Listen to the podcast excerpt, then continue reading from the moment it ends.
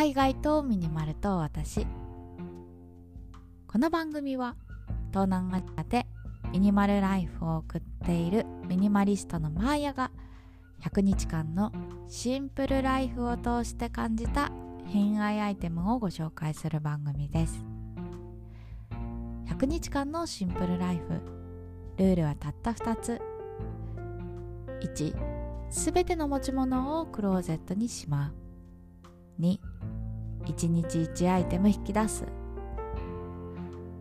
このラジオが物で溢れている皆さんの日常のスパイスとなれば幸いです。はい。今日は4月1日金曜日ということで新生活始まりましたね。皆さんいかがお過ごしですか？いや昨日のさポッドキャストでも話したんですけども私弱小フリーランスなんですけれどもね。あの結構ね年度末ちょっと忙しいなと思いつつあっという間にね新年度迎えるっていういやこれさ会社経営されてたりサラリーマンされてる方はもっと忙しいんじゃないかなって思うんですけどいやほんとね体壊さず新年度を迎えてほしいななんて思うんですけど誰っていうね目線なんですけどいや本当にさなんかこうやって私の場合ねなあなあに過ごすことが多いんですよ。あっという間になんかあもう4月あっという間に5月みたいな感じでねあの過ぎ去っていくことが多いんですけどこういうね4月1日っていいですよね。改めてこう自分を律する日というかああなんか新しいこと始めようかなとか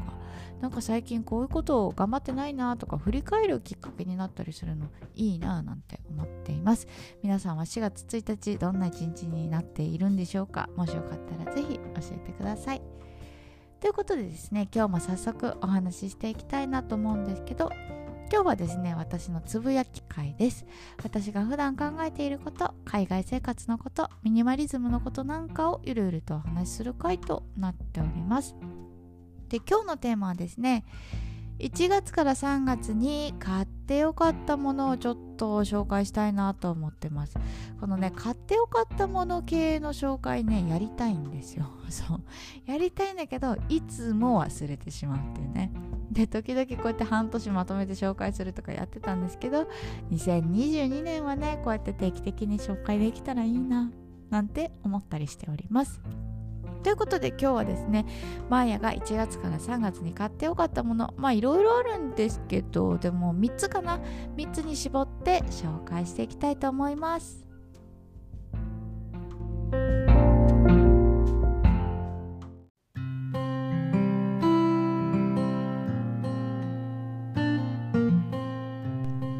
せっかくなので皆さんのね買ってよかったなーって思うものがあればぜひコメントもらいたいんですけどなんかこうやってねお互いのものを勧め合うって楽しくないですか？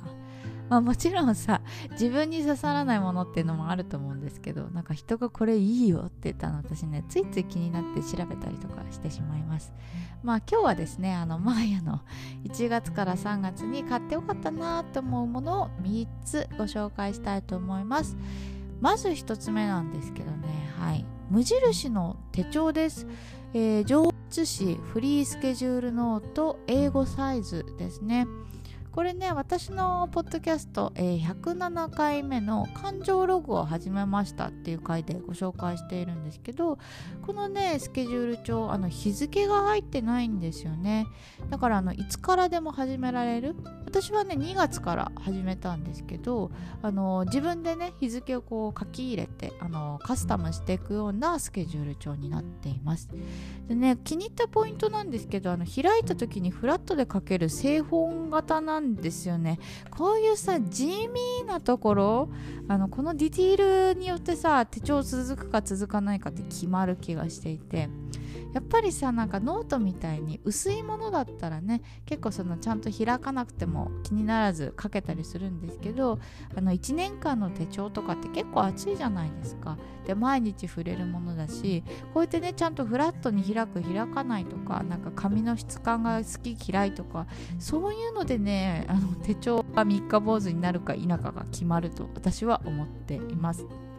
でやっぱ無印なんで安いしこうやって上質なものが手に入れられる。これでしかもねいつからでも始められるって最高じゃないですかと思っています。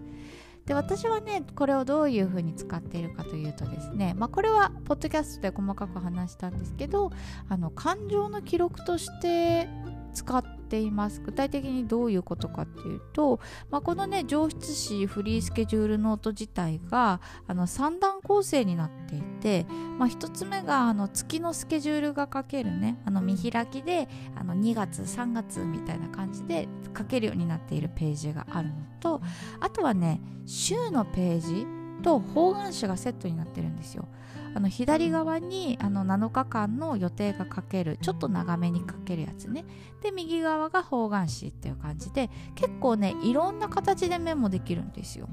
で私の場合はこの見開きの、えっと、月のスケジュールのところにあのその日のハイライト今日はこんなことあったっていうのを単語であの3つ書き出します。例えば筋トレ仕事疲れたとか あの読書したみたいな感じで、えっと、書きます。であの週の方ではもうちょっと細かく書くんですよ。例えばどんな本を読んで筋トレのメニューはどんなことをして仕事はどんなことが疲れたのかみたいなのをこう簡単にねメモ書きします。であとね方眼紙のページがあるんですけど方眼紙のページはあのその週でね学んだなと思ったこととか気づきがあったことあとはなんかちょっと怒ったこととかもやっとしたことみたいなのも全部書き出すようにしています、まあ、こんな感じでね使い分けるようになってから結構ねなんか振り返りがしやすくなったなと思って結構さ忙しい時ってあれ私昨日何したっけみたいな感じですぐ忘れちゃうんですよね。でもこうやってさ定期的にこう書いてメモすることによってあ私1週間前こんなことに悩んでたんだって結構俯瞰して見れるようになったのがいいなと思っているポイントです。はい。で続いて2つ目なんですけどはいこれはもう言わずもがなって感じですけど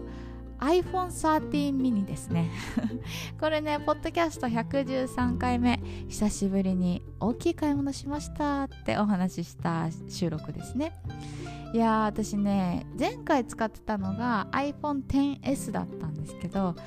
画面を割ってしまってねでクソーって思いながら修理出したんですよ。そしたらね修理代で画面交換で確か1万5000円とかそれぐらいかかるって言われたんですよね。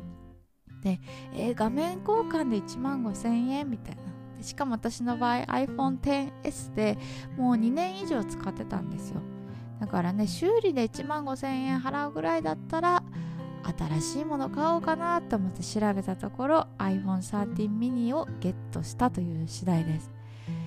いや iPhone13 mini ねめちゃくちゃいいですよ。なんで私このサイズ使ってなかったんだろうってびっくりするぐらい手にフィットしました。まあ、正直ね iPhone13 mini を買う前は iPhone13 あの普通の大きさを買うか1個小さいサイズ買うかすっごい悩んだんですよ、まあ、YouTube 見たりとかさ私本はあんまり携帯で読まないけどでも時々見るよなみたいな感じで いろいろ考えてたらやっぱりねあの原稿サイズの方が自分に適してるのではないかなんて思ったんですけど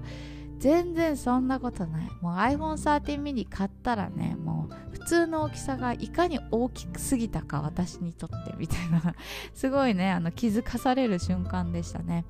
あの女性とか手の小さい方には本当におすすめなんじゃないかなと思ってます。あと男性でもね結構ポケット後ろのポケットに携帯入れて行動することが多いよって方とかだったら絶対小さい方がいいと思います。これはね本当に買ってよかったアイテムですね。はい。で最後3つ目なんですけどこれ結構地味だけどいいなって思ったやつ。お花です。私ね117回目に花瓶を紹介していまして。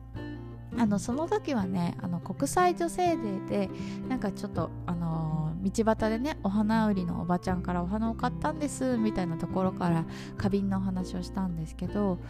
あの自分のためにお花を買うっていいなって改めて思いました。なんかお花ってさ正直あってもなくてもいいものじゃないですか。だけどあるとやっぱりなんかねちょっと目の保養になるんですよね。疲れた時とかあお花綺麗だなみたいな感じでちょっと息抜きになるというか。で私今までね物ってこう使うか使わないかで判断して物を買いがちだったんですよ。だけどこうやってお花とかさ今この瞬間を楽しむ象徴みたいな感じで買うのもいいなーなんて思ってます。まあと言ってもねマーヤはズボラなんであの植物育てる系はちょっと苦手なんですよ。だからあのプラント系のものは買わないんですけどあの切り花とかねそれで1週間単位であの楽しむっていうのを今やっています。もしねおすすめのお花とかマーヤみたいにズボラな方でもいいよっていう植物があったらぜひ教えてください。はいということで今日はですね1月から3月買ってよかったものを紹介しました。最後まで聞いていただいてありがとうございます。明日は何を話そうかな？